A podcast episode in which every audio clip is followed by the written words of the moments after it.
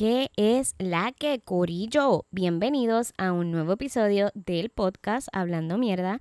Yo soy Jenny Liz Matei y en este episodio quiero hablar con ustedes sobre un tema bien delicado y es que la depresión es real.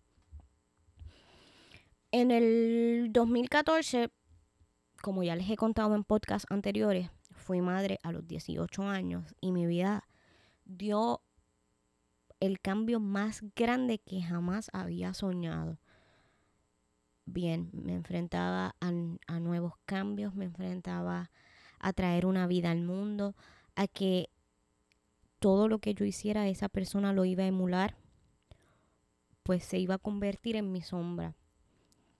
A los 18 años, tú ni siquiera sabes qué tú quieres para tu vida pues en la sociedad a los 17 años ya tú debes saber qué tú quieres estudiar y qué quieres ser por el resto de tu vida, no importa qué. Así que pues me tocó decidir la parte más importante y yo decidí ser madre.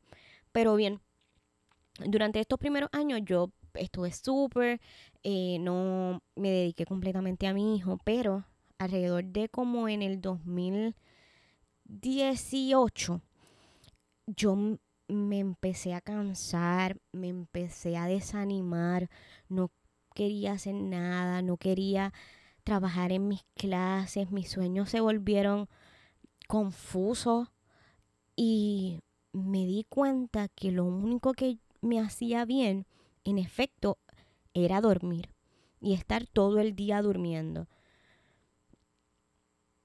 Hasta que yo analicé y entendí que realmente yo tenía depresión. Y salí, busqué ayuda, fui a psicólogo, fui a psiquiatra y entendí que nadie habla de la depresión, pero que la mayoría de las personas en algún momento de su vida se ha sentido deprimido. Y es importante reconocer cuando tú te sientes mal contigo, y lo que le estás aportando a las personas que están a tu alrededor no es del todo sano. Porque en mi caso yo se lo transmití a mi hijo, se lo transmití a mi pareja y era bien complicado ver cómo se preocupaban por mí y yo no entendía la gravedad del asunto. Una vez entendí y busqué ayuda, me di cuenta de que realmente yo necesitaba salir de ahí para poder tener relaciones mucho más sanas eh, con amigos, con familiares y, y tuve gente a mi alrededor ayudándome. Y por eso es que hago este podcast. Porque no estás solo. Si en algún momento tú has sufrido de depresión, quiero que sepas que yo te entiendo. Porque yo la pasé. Y porque está cabrón vivir depresivo porque la sociedad te mete tanta presión que a veces tú no sabes cómo soltar y es bien complicado. Es bien complicado ser hermana, es bien complicado ser amiga, escuchar los problemas de tus amigos que en efecto no te pesan porque para eso tú estás ahí, porque tú quieres ser un buen amigo y quieres aportar a la vida de esas personas para bien.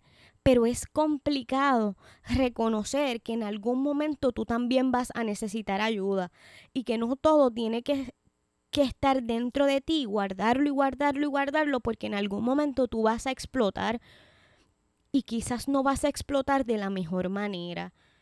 Así que el propósito de este podcast es decirle a la sociedad, hay un problema real, los universitarios sufrimos de depresión en algún momento de, de nuestro bachillerato porque está está cabrón, ni siquiera está brutal, está cabrón.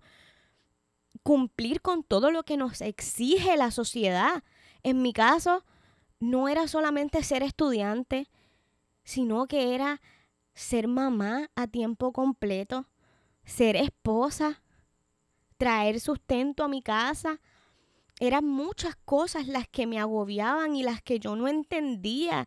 Y también está brutal tú sentir vergüenza cuando necesitas pedir ayuda, porque para los efectos pedir ayuda está mal. Y yo necesito que, que se rompa con esa idea, porque pedir ayuda no está mal. Reconocer que necesitas ayuda no está mal. Hablar de depresión no está mal.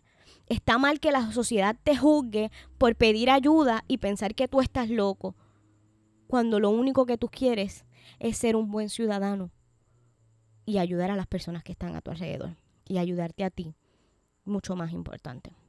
Así que los invito a reflexionar, a hablar mucho más abierta de, lo que es la depresión y, del proceso que, que cada uno pasa y que es individual y que es real y que se sufre y que se trabaja día a día con eso para que la sociedad entienda y sea más empática, como lo he dicho en podcasts anteriores. La empatía es la clave de ser una buena sociedad. Así que me despido. Les deseo un día, una semana, una noche llena de mucha mierda. Y me despido, como diría un buen prócer puertorriqueño. Ave María, que mucha mierda hablé. Chao amigos.